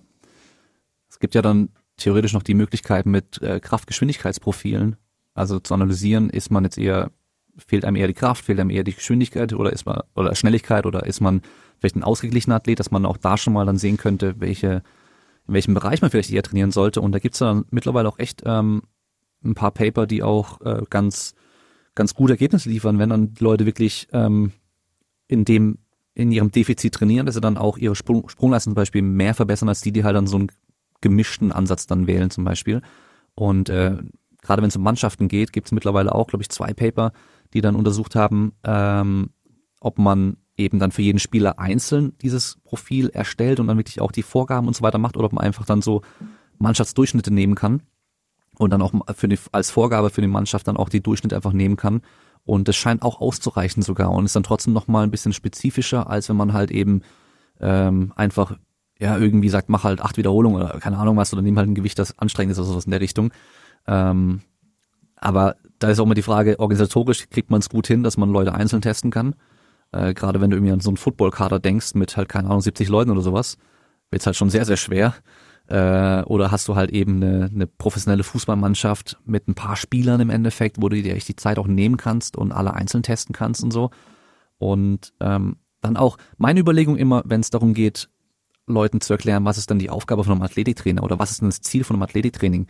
Ähm, man kann natürlich sagen, einmal, wir wollen dich grundlegend zu einem besseren Athleten machen, dass, du, dass du generell zum Beispiel mehr Kraft in der gleichen Zeit generieren kannst, dass du vielleicht bei einfachen Sprüngen höher springen kannst, dass du bei einem Sprint schneller rennen kannst und so weiter. Das sind auch alles Sachen, die natürlich auch wichtig sind und sich auch positiv auf die Sportler in der Regel auch auswirken. Aber ein ganz, ganz wichtiger Faktor für mich ist auch immer, wir wollen dich so trainieren, dass du besser deine Sportler trainieren kannst, weil darauf kommt es am Schluss nämlich wirklich dann auch an. Und gerade bei solchen technisch-kognitiven Sportarten, technisch-taktischen Sportarten, wie zum Beispiel auch Fußball, wo klar macht's, bringt's dir was, wenn du schneller rennen kannst und schneller zum Ball rennen kannst als dein Gegner. Aber wenn du halt nicht dahin rennst, wo du hinrennen solltest, dann bringt's dir nichts, schneller zu sein. Und ähm, wenn du aber dann einfach fitter bist, nennen wir es einfach mal fitter, dann kannst du halt auch generell, wenn du dann deine Sportler trainierst, einfach auch besser trainieren. Also auch mal so gesehen, dass Koordination zum Beispiel schlechter wird durch Ermüdung zum Beispiel. Wenn du halt im Fußballtraining jedes Mal nach einer halben Stunde voll am Sack bist, dann wirst du auch nicht mehr gescheit trainieren können. Aber wenn du halt eineinhalb Stunden Vollgas trainieren kannst, profitierst du auch von deinem Sportartentraining mehr und das kriegst du halt auch wieder durch ein gutes Training einfach hin, dich halt fitter zu machen, dass du deine Sportart besser trainieren kannst. Und äh, das ist, glaube ich, auch ein wichtiger Faktor, den man halt auch nicht vergessen darf.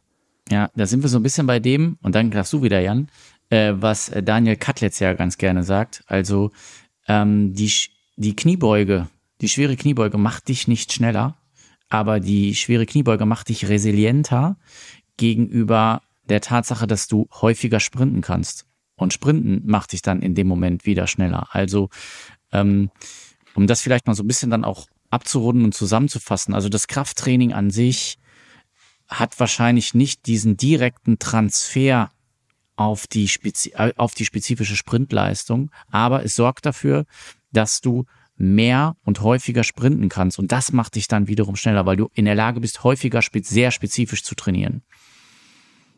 Ja. Und das ist auch noch ein wichtiger Punkt, äh, wenn man sich die Forschungen anguckt.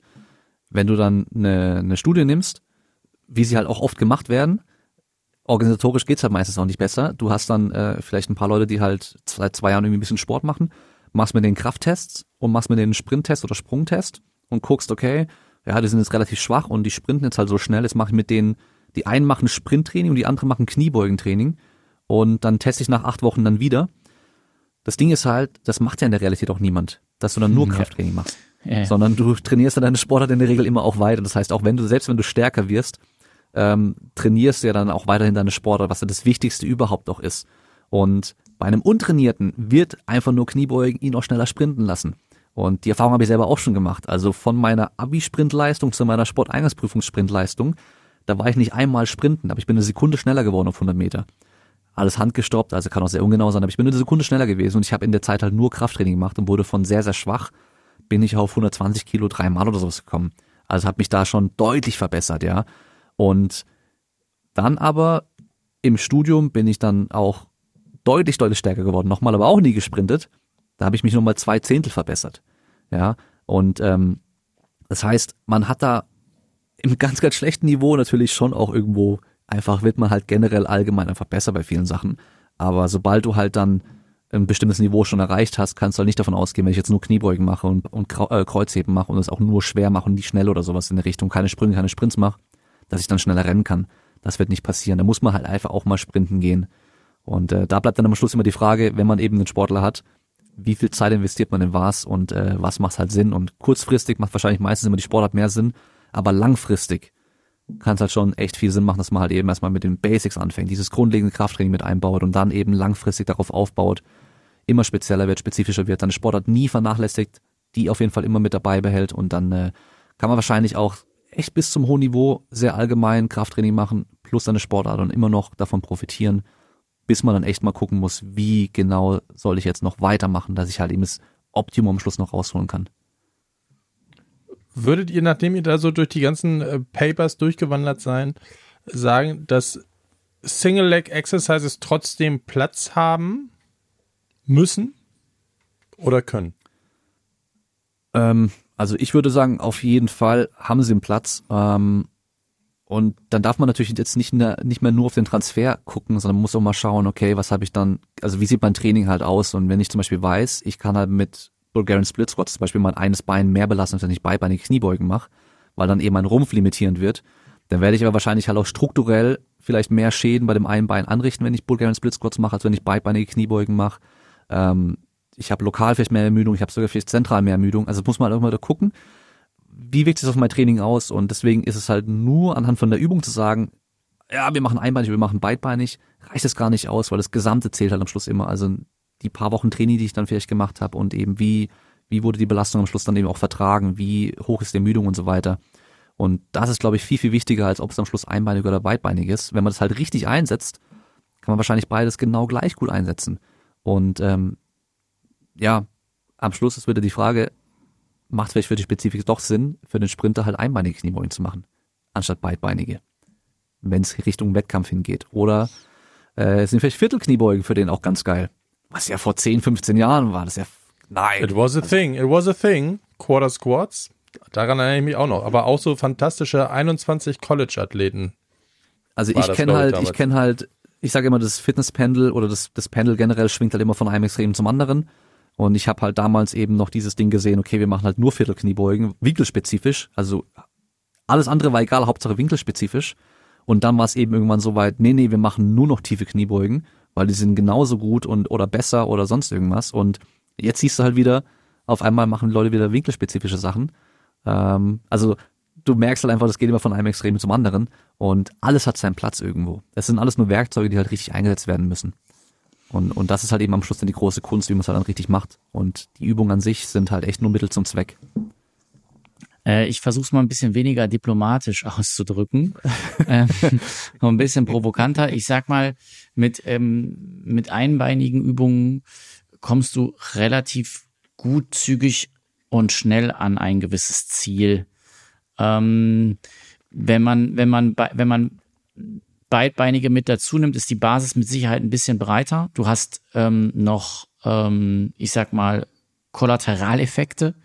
Ähm, äh, das bedeutet, dass du, wenn wir das Ganze nochmal auf ein Beintraining beziehen, dass du sagst, okay, also bei einer beidbeinigen Kniebeuge, wenn du da richtig ballerst, dann hast du halt auch noch eine schöne Rumpfaktivität. Die nimmst du dann natürlich raus. Wenn du das einbeinig machst, also ein bisschen weniger, ähm, da hast du dann aber wiederum den Vorteil, dass du einbeinig viel, viel schneller einen Krafttrainings-Unerfahrenen auch in seiner Beinkraft an die Grenze bringst. Ich habe dann immer so meine Fußballer im Hinterkopf, die ich dann ähm, mal mal so richtig kitzeln will, wo du sagst, okay, der der Flaschenhals ist in den meisten Fall die Rumpfstabilität und äh, von den Beinen her ist da noch genug Dampf da und ähm, wenn du vor allen Dingen in einem Langhanteltraining bist, dann ist dann halt die Lösung, das Ganze einbeinig zu machen. Also für die Leute, die sagen, ja gut, ähm, ich will vor allen Dingen einen schnellen, effizienten Weg gehen und mir, mir geht's nur wirklich um die Beinkraft, dann, dann einbeinig auf jeden Fall. Ähm, kann man relativ gut und zügig ähm, Leistungsreserven freisetzen. Wer auf einer etwas breiteren Basis trainieren will und ähm, ja an vielen an vielen Schrauben drehen möchte, der soll bitteschön ähm, konventionell auch ruhig das normale, die normalen Kniebeugen dann halt auch mit rein, beziehungsweise nicht nur nicht man trainiert ja nicht nur einbeinig, sondern dann ruhig den Fokus erstmal auf, auf die Basics legen, beidbeinig trainieren und dann kann man immer noch mal sehen, dass man da ein bisschen spezifischer raus wird. Ne? Und das ist dann, so wie Damien gesagt hat, eine Frage der Zeit auch. Ne? Will ich kurzfristig ein bisschen was erreichen und sagen, ja, ich mache das jetzt hier oder geht es darum, langfristig einen Athleten über mehrere Jahre zwei Olympiazyklen oder so aufzubauen. Also, dass ich die wirklich mal langfristig trainiere und halt eben nicht nur neun Wochen in der Vorbereitung. Mhm organisatorisch natürlich, wenn man da einbeinige, also Splitsquats oder irgendwas machst mit einer Fußballmannschaft, mit jungen Kids vielleicht sogar noch, viel einfacher. Du, du kannst ihnen halt ein paar Handel in die Hand geben, die können sich da hinstellen, da kannst du nicht so viel falsch machen, sag ich mal. Bei einer, bei der beibeinigen Kniebeuge wird man schon viel mehr eher darauf achten, wie die Technik aussieht, wie die Ausführung ist. Gehen die auch tief genug runter oder nicht? Bei der Beibeining kannst du sagen, okay, bis das hintere Knie auf den Boden kommt, dann steht er wieder auf. Und bei der Beibeining brauchst du theoretisch einen Rack, brauchst eine Langhandel, eine Ablage, brauchst vielleicht einen Spotter und so weiter. Das sind auch nochmal Faktoren, die man halt echt nicht von, also vergessen darf so. Ähm, das Optimum ist in der Realität äh, selten gegeben. Also allein schon auch, ob man dann genug Racks hat für eine Mannschaft, dass man gleichzeitig da mit zwei, drei Leuten an einem Rack trainieren kann, dass die ganze Mannschaft gleichzeitig trainieren kann. Ist auch schon mal wieder so ein Ding, was viele dann auch vergessen. Also schön wär's, deswegen, ja, finde ich es immer witzig, wenn halt ähm, irgendwelche Trainer oder so dann wieder über irgendein Trainingsvideo von irgendeiner Mannschaft oder sowas äh, abkotzen so, wo die auf dem Fußballplatz draußen mit ein paar Gewichten irgendwas machen. Hey, besser als nix, weil sonst würden sie gar nichts machen weil die gehen ja, halt vielleicht gar nicht in den Kraftraum rein. Wobei, also dieses Real Madrid Trainingsvideo, ja, das alte Video, wo der mit ja. der 10 Kilo Techno-Gym-Hantel auf dem Bosu-Ball jongliert, da möchte ich doch noch mal kurz Kritik äußern. Aber ja. ähm, ansonsten würde es geht ich immer besser auf jeden Fall. auch als als ähm, Athletiktrainer einer U15-Mannschaft sind genau das die Probleme, ne? dass wir mittlerweile in der U13 anfangen äh, mit Bodyweight-Übungen, sehr angelehnt an dieses FIFA 11 Programm, so, so, so eine Grundkoordination hinzubekommen und einfach schon mal zu hoffen, okay, ey, die können eine Bodyweight Kniebeuge. So, und dann ist es in der U14 so, dass wir die mit, mit Kettlebells Kniebeugen lassen und in der U15 aber auch einfach nur, weil wir das Glück haben, eine Trainingsstätte zu haben, wo acht Racks nebeneinander stehen. Ja, und dann kann ich drei Leute an einen Rack stellen und dann kriege ich auch so einen Kader durch, ähm, dass wir da Langhandeltraining machen können. Hätte ich das nicht, ist es genau das, was du sagst. Also was ich an Zeit verliere, dass zwei von diesen Kaspern dem dritten die Langhantel auf die Schulter legen, ohne dass der den Clown macht und meint, er muss jetzt zusammenbrechen, weil das Metall ja so an seinem Nacken schubbert ey, komm, mach Ausfallschritte, halte dir so eine Gewichtsscheibe vor die Brust und dann habe ich einen deutlich höheren Trainingseffekt, als wenn ich versuchen würde, dem irgendwie da Langhantelgymnastik beizubringen. Aber ähm, ein Punkt, jetzt wo wir gesagt haben, okay, fürs Training, das berühmte, es kommt darauf an, ja, welche Leistung möchte ich verbessern, ähm, Change of Direction, Beschleunigung, ähm, Sprungperformance, Sprintperformance, das, was wir ja auch am Eingang schon gesagt haben, da gab es sehr, sehr diverse Ergebnisse. Ähm, muss man einfach mal ein bisschen, bisschen gucken. Wir stellen euch wie immer natürlich die Papers, die wir hier diskutieren, auch zur Verfügung. Wo möchte ich hin? Na, der zweite Faktor ist sicherlich, auf welchem Niveau ist denn mein Athlet? Also ist er vielleicht mit so einem Basiskrafttraining ausreichend bedient, weil er auch noch gar nicht die Jahre hat oder das, was Damien und Happy da gesagt haben, ähm, haben die schon ein gewisses Niveau und brauchen dann mehr Spezifität in diesen Geschichten. Eine Geschichte, worauf ich jetzt nochmal kurz umschwenken möchte ähm, für, für den Endspurt, ist, dass sich da was getan hat. Ähm, da gab es letztens ein Paper vom BJSM. Ähm, oh Gott, das hätte ich mir vorher vielleicht nochmal angucken sollen. Agyro Kozifaki. Ähm, ich sage jetzt mal, der ist Grieche. Na, Hört sich auf jeden Fall griechisch an. Schön ähm, sämtliche, sämtliche Schubladen bedienen. Der hat sich angeguckt, Single Leg Vertical Jump Performance identifies knee function deficit at return to sport after ACL reconstruction in male athletes das ist ähm, nochmal eine Erwähnung wert, weil wir ja bisher davon ausgegangen sind, dass eher so plyometrische Sprunggeschichten wie so Figure of Eight oder Triple Hop for Distance eigentlich dann nachher in diesen Abschnitten Return to Sport oder Return to Competition, wo es dann schon wieder spezifischer wird, eigentlich die aussagekräftigen Tests sind. Ja, also egal, was da an der unteren Extremität kaputt gegangen ist, ähm, plyometrische Leistungen müssten eigentlich ähm, gewährleistet sein. Und jetzt ähm, kommt die Gruppe um die Ecke und sagt, naja, nee, ähm, Vertical Jump it ist. Happy, du hattest, ähm, du warst ja drüber gestolpert, ne? Richtig. Also, ähm, good old Facebook, ähm, da habe ich äh, ja BJSM abonniert. Ähm, für die Älteren unter euch, Facebook ist so ein soziales Netzwerk. Ähm, auf jeden Fall äh, kam ich, kam dann diese, diese Studie reingeflattert und das fand ich mega interessant, weil ich halt gerade eben weiß, dass wir bei der SPT ähm, und oder generell ähm, in ähm, in Reha-Protokollen diese Single Hop for Distance drin haben und ähm, oder Multiple Hops drin haben und denken wir, okay, warum sind wir da eigentlich noch nicht drauf gekommen, dass man ja auch mal nach oben springen kann mit einem Bein, ähm, sondern nur nach vorne. Wahrscheinlich liegt es daran, weil ja im Normalfall vertikale Geschwindigkeiten beziehungsweise vertikale ähm, Kräfte gefordert sind beim Sprinten, beim Bewegen, bei Cutting-Bewegungen und so weiter, sind wir vor allen Dingen in der vertikalen unterwegs und weniger in der horizontalen. Ähm, nee, Entschuldigung, genau umgekehrt. Oh Mann, jetzt mhm. rede ich hier gerade, rede ich mir gerade im Kopf und Kragen. Also Rewind, ähm, wir sind meistens in der horizontalen unterwegs und wenig in der vertikalen. Ähm, ja, und dass da jetzt mal endlich mal jemand drauf gekommen ist, finde ich ziemlich cool und gesagt hat, ja gut, also selbst wenn wir kein großartiges Kraftdefizit mehr haben. Also wir sind bei 95 Prozent ähm, äh, der Kraftleistung ähm, der beiden Beine. Ähm, dann können wir trotzdem noch ein Kraftdefizit äh, feststellen, äh, was wesentlich größer ist, wenn wir nach oben springen.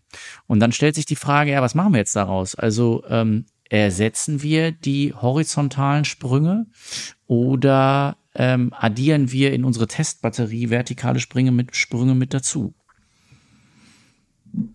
Das ist das, ja, was mir dabei um, um das von um von Happy nochmal aufzugreifen. Ähm, die Zahlen, die er da zitiert, ist, dass ähm, bei Athleten, die 97 Prozent ähm, LSI haben, was ja den Cut-off erfüllt, wobei man da nochmal diskutieren müsste, ähm, wenn wir über Comeback Stronger sprechen, warum wir uns mit ähm, mit LSI-Raten zufrieden geben, die unter 100 Prozent sind.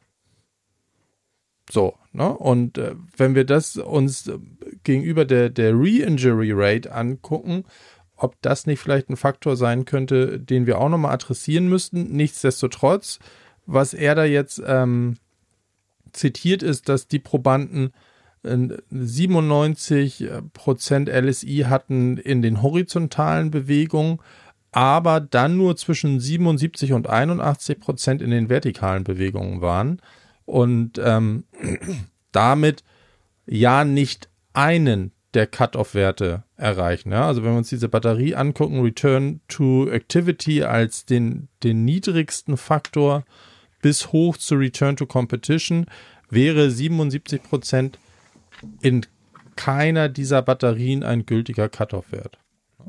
So, und, und trotzdem schleichen die sich so lange durch. Also alles, was wir sonst haben, na, an, an also Laufgeschwindigkeit ähm, und, und so weiter und so fort, äh, isotonische Kraftwerte, die finden nicht heraus, dass wir in der vertikalen Leistung ein Defizit haben. Jetzt wäre vielleicht nochmal die Frage, wofür bräuchten wir sie? Ja, das war so ein bisschen ähm, das, was ich da aus dem Paper nicht so richtig gut rauslesen konnte. So ähnlich wie ich gerade schon gesagt habe. Also wir sind ja tatsächlich mehr in der horizontalen unterwe unterwegs und das ist tatsächlich dann die Frage, ähm, was, was, was machen wir damit? Ähm, wir haben Sprünge, wir müssen einbeinig landen. Ähm, du hast schon gewisse Bewegungen auch in der ähm, in der vertikalen drin, wobei das gar nicht unbedingt so diese verletzungsanfällige Phase ist. Ähm, nichtsdestotrotz äh, halte ich diesen Test schon für oder oder diese diese Nummer, diese vertikale Testung schon für für sehr interessant. Die Frage ist vielleicht eher nicht was fangen wir damit an, sondern wie stark gewichten wir das? Also gar nicht ja oder nein, sondern was für ein Gewicht bekommt das ganze Ding? Dass man sagt, ja, okay, also ähm, wie sieht das aus? Was mich interessieren würde, wie sieht das denn zum Beispiel aus? Was, das hat die Studie nicht geklärt. Wie sieht das denn dann aus, wenn du vorher so ein LSI hast, der, äh, der unter 90 liegt oder so? Ob das, ob das Gap noch größer ist? Das wäre ja auch mal interessant. Also ich habe das Paper ja nicht gesehen oder nicht gelesen und ich bin auch in dem ähm, in dem Thema generell ja auch nicht so drin, äh, ACL Rehab und den ganzen Kram. Ähm, ich bin da einfach verschont geblieben die letzten Jahre wieder, äh, was, was Athleten angeht.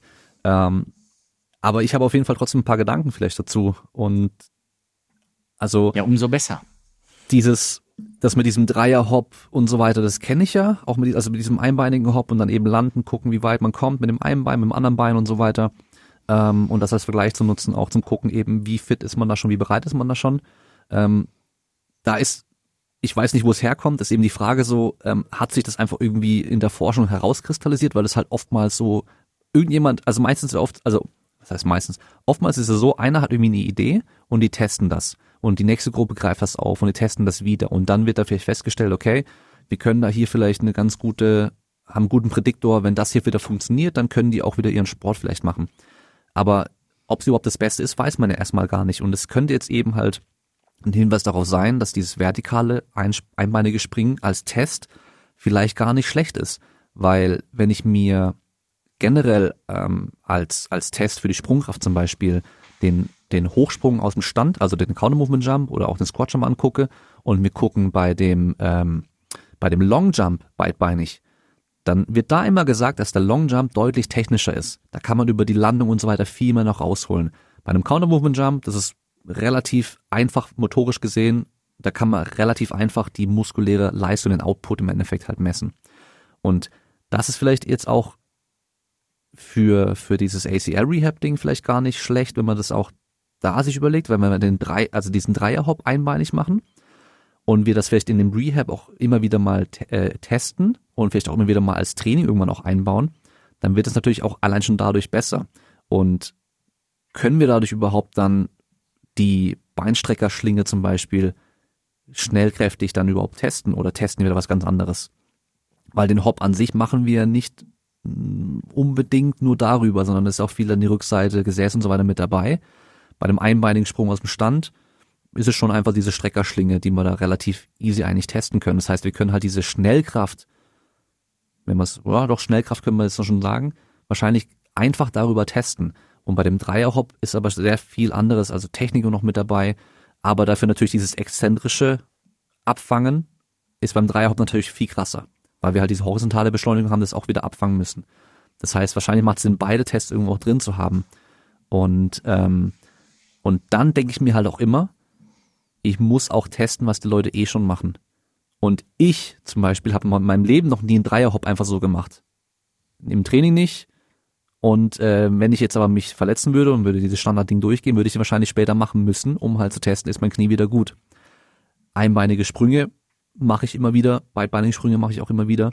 Das heißt, da ist auch die Frage, sollten wir vielleicht schon vorher bei solchen Spielsport und so weiter mit Risiko für, für einen Kreuzbandriss oder, oder andere Knieverletzungen immer wieder mal Dreierhop zum Beispiel reinnehmen ins Training, dass wir auch die testen können, dass wir auch im Voraus schon wissen, okay, wie gut war es ein linkes Bein im Vergleich zum rechten vorher schon, weil wir nehmen ja meistens immer den Links-Rechts-Vergleich dann oder gesund zu äh, verletzten Bein. Und bei den Kraftsachen genau das Gleiche. Und da haben wir ja seltenst bei den Sportlern irgendwie langfristige Ergebnisse, weil wir haben ja eigentlich immer irgendwo Unterschiede in den meisten Sportarten zwischen links und rechts. Und ähm, da ist es coole, wenn du halt Athleten hast, die halt zwei, dreimal im Jahr irgendwie getestet werden komplette Testbatterie durchmachen. Am Isometer halt auch Beinstrecker, Beinbeuger zum Beispiel mit links und rechts immer einzeln. Und dann haben die Verletzung und dann wissen wir genau, wo wir wieder hinwollen und müssen nicht nur diesen Seitenvergleich halt machen, weil wir halt eben Werte von vorher schon haben. Wenn wir die halt nicht haben, dann ist halt der Seitenvergleich das Beste, was wir halt machen können. Und dann ist aber eben halt klar, die Frage, vielleicht war der halt links vorher eh schon deutlich schwächer als rechts oder war vielleicht viel, viel stärker. Und dann reicht's vielleicht gar nicht, wenn wir auf 97 Prozent nur kommen oder 100 Prozent vom Rechten, wenn er halt links vielleicht deutlich stärker war.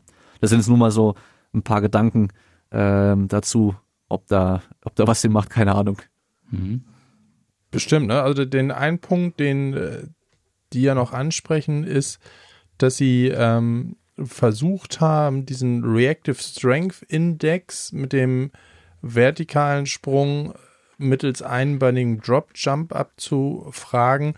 Das ist, glaube ich, sicherlich was, ähm, was nochmal ein spannender Punkt sein könnte. Aber ansonsten bin ich in der Überlegung auch noch nicht weitergekommen. Das, was der Damien eben gesagt hat, ist, wir wissen, dass es zumindest in, wenn ich eine, eine gute exzentrische Leistung erbringen kann, dann ist wahrscheinlich auch mein, meine Change of Direction ähm, Ability gut ausgebildet. So gesehen fand ich das, was wir bisher hatten, mit dem Triple Hop oder mit dem Figure of Eight Hop. Also gerade Figure of Eight, weil er halt an dem Cone diese Abbremsleistung auch nochmal sehr explizit, ähm, sehr explizit abtestet. Eigentlich einen guten Test. Ähm, ich tue mich, also ich bin dabei zu sagen, okay, wir, wir nehmen das mit da rein, weil es ja anscheinend auch ein Kraftwert ist, der ähm, so ein bisschen hinter der Kulisse verloren geht mir fehlt jetzt noch die, der Punkt zu sagen, wo ist der Benefit? Also können wir sicher nachweisen, dass unser LSI unvollständig ist, wenn wir Single Leg Vertical Jump Height rauslassen. Oder aber übersehe ich gerade irgendeinen Performance-Punkt bei ACL, wo wir sagen, hey, hier gibt es eine, eine Relation, ähnlich wie zwischen Exzentrik und, und ähm, Change of Direction Leistungen. Gibt es da eine Verbindung, die ich gerade übersehe? Mir persönlich fällt da auch gerade ehrlich gesagt nichts ein. Also, äh, wie gesagt, interessanter, es ist, es ist ein interessanter Wert. Ähm, man müsste jetzt nochmal weiter die Gedanken spinnen und sich überlegen, ja gut, wie sieht das denn, also das, was Damien gesagt hat, Baseline-Testung, klar. Also in den höheren Klassen wird sowas ja gemacht, ne? Also immer wieder Leistungstests, da kennen wir die, ähm, da kennen wir, haben wir Baseline-Testung auch im Links-Rechts-Vergleich, auch einbeinig und so weiter. Ähm, die Frage ist, ist es, ähm, ja, wie weit bringt uns das dann wirklich in dem Reha-Prozess weiter? Es ist, es ist ein weiterer Faktor, ein weiterer Wert. Ähm, auf der anderen Seite würde ich fragen, okay, kostet uns das jetzt extrem viel Aufwand? Und da würde ich sagen, mh, hm, nicht unbedingt. Und wir haben einen zusätzlichen Wert. Ähm, jetzt haben wir natürlich, ähm, es müsste ich noch mal, ich habe jetzt die Studie leider nicht offen, es müsste man noch mal genau gucken, ähm, wie das ähm, bei den bei den gesunden Jungs aussah. Also da wurde ja verglichen zwischen Leuten mit einer ACL Reconstruction äh, und äh, Leuten ohne Verletzung. Ähm, wie da der Unterschied war. Die, die waren, glaube ich, nahezu gleich. Ne? Also da war kein besonders großer Unterschied. Hast du das gerade offen, Jan? Ja, nee, es ist, ähm, ist ähnlich. Und äh, wie gesagt, also die, die Conclusio, die sie jetzt machen, ist, dass der, der Vertical Jump sich besser eignet, ähm, Deficits in Limb Symmetry Index zu identifizieren. Ja, das waren ja auch die Zahlen, die wir ähm, da vorhin zitiert haben. Und sollte deswegen in so eine RTS oder RTC-Batterie involviert werden. Ja, fair ähm, enough. ja. Dann, ich nehme das mal dann auf, was Damien gerade gesagt hat. In puncto Kraftmessung oder Schnellkraftmessung. Ja, denn wenn ich nach vorne springe, also immer wieder diese horizontale Komponente mit drin habe, dann ist die Koordination, spielt ja ein immer größer, also die wird immer gewichtiger.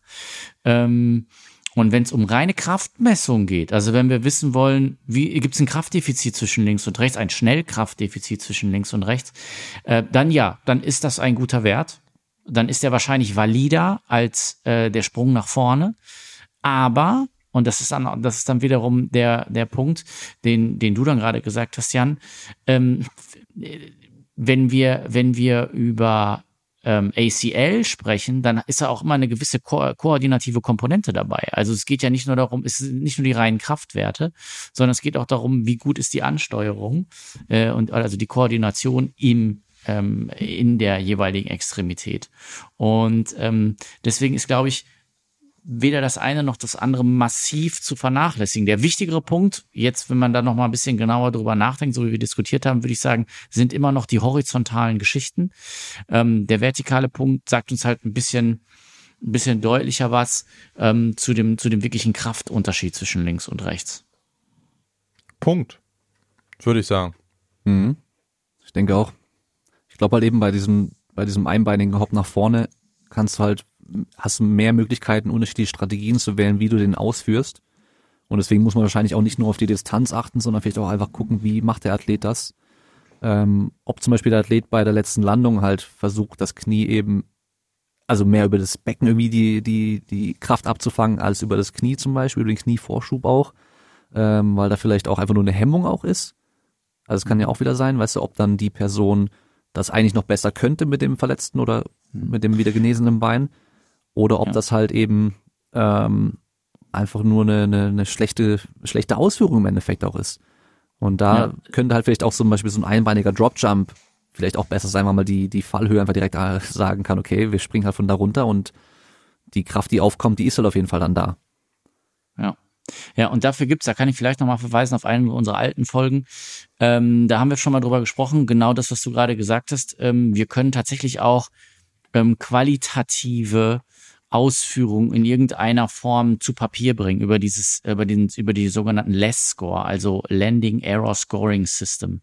ähm, da, bei dem man aus unterschiedlichen Winkeln oder zwei oder drei Ebenen nochmal filmt und sich dann das Ganze in Zeitlupe anguckt, um dann tatsächlich eine qualitative Beschreibung der, der Landung nochmal ein bisschen genauer auszustellen. Also sowas, sowas gibt's tatsächlich und ähm, das wird auch angewendet. Also das funktioniert.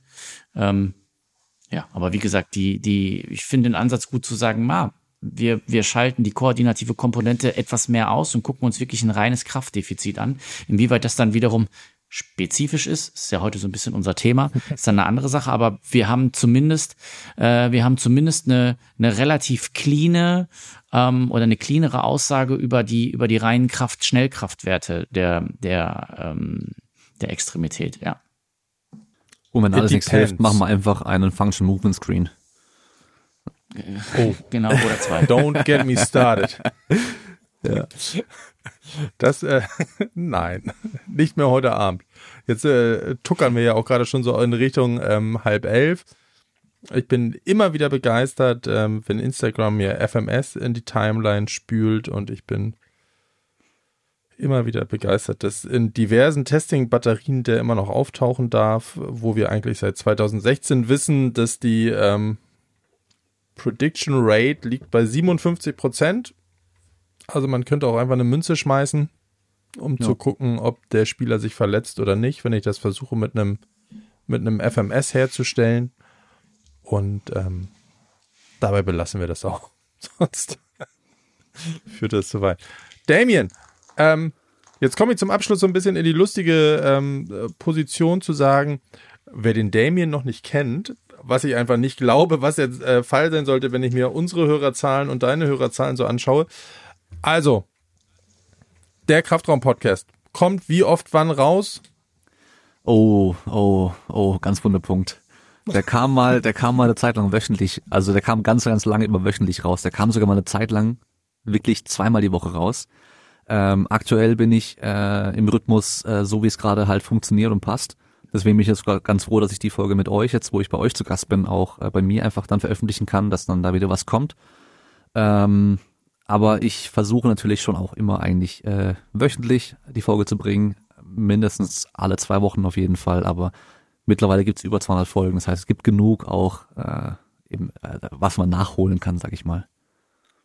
Und ähm, was der Damien nämlich noch geschafft hat, was wir noch verzweifelt versuchen, ist, ähm, wenn man sich Damiens Folge anhört oder sich diese Folge bei Damien an, äh, anhört, äh, kann man auch noch hier und da ähm, eifrig Prozente abgreifen.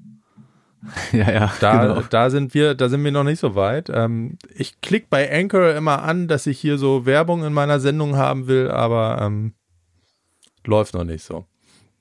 Ah, ich nee. glaube, das wird dynamisch reingeschalten bei Anchor, soweit ich weiß.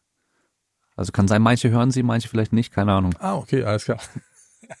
Sehr ja. schön. Das heißt, also die üblichen Ich habe ja gesagt, wir sollen OnlyFans machen. Ich bin immer für OnlyFans, aber nein, nein. Das ist ja, ja. nicht seriös genug.